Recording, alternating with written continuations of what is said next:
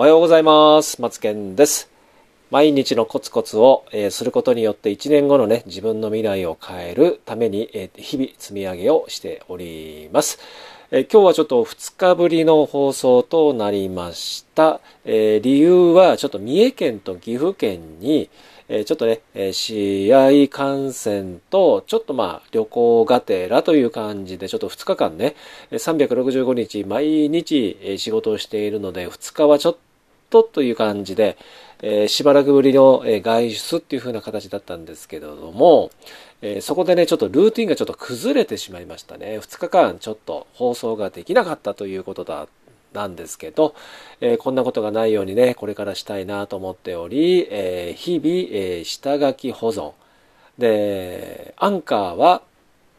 スケジュール保存ができるので、そういう形でちょっとしていければなと思っております。えーさて今日の本題はですね、ブログはもうオワコンなのかというタイトルなんですけれども、えーこれってね、ブログってオワコンってよく言われるんですけど、耳にしたことあると思うんですけど、これね、15年前、10年前から言われてることであって、私も本格的にやり始めたのは6年前なんですけども、6年前に始めた頃も、すでにブログはもう終わってるよみたいな感じでね、えー実は10年後の、えー10年後じゃない、ごめんなさい。10年前も、えー後発組だっていう言葉が頻繁に使われていた時代で、えーもうブログはもう終わってるよみたいな、そんな感じで、え言われてるんですね。で、10年後も多分3年後も、えーね、ブログってもうオワコンだよっていうふうに言われてると思うんですよね。で、何を言いたいかっていうと、常にこういう世界って、ネットの世界って、常にもう後発組ってもう今、今はちょっとあんまり聞かない言葉にはなってしまったんですけど、もうオワコンだとかそういうことってもうね、頻繁に言われるんですよ。で、それを気にしている方、それを、えー気に一切しない方で、これが、えビジネスの進め方、結果が全然変わってくるっていうふうなことは、もう昔から言われてるんですね。じゃあ私はどういうことをしてるかというと、ブログを6年前から始めて、月収が200万を超えたという、そういうことをしました。で、そういう経験からですね、ブログのことを、まあこういう形でも、えーブログでもですね、語ってはいるんですけれども、この放送を聞かないまでに、ブログってワコンだと聞いて、ブログってやろうと思ってたんだけども、やらなかったっていう方がどれぐらいいらっしゃるのかっていう感じなんですよね。私から言わせていただけると、ブログに限らず、例えば、えインスタ、ツイッター、まあ、クラブハウス、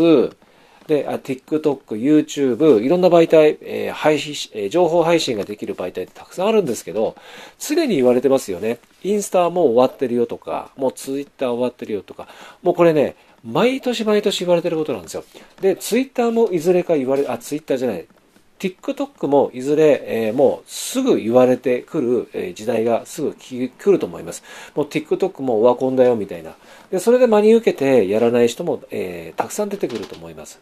なんで、えこの時代はもうそういう情報に、えーね、惑わされないようにするための秘訣は、まず、それを配信している人はどういうふうな気持ちで、どういうことを伝えるつもりで言っているのかっていうことを、えー考えた方がいいです。結論、ポジショントークなんですね。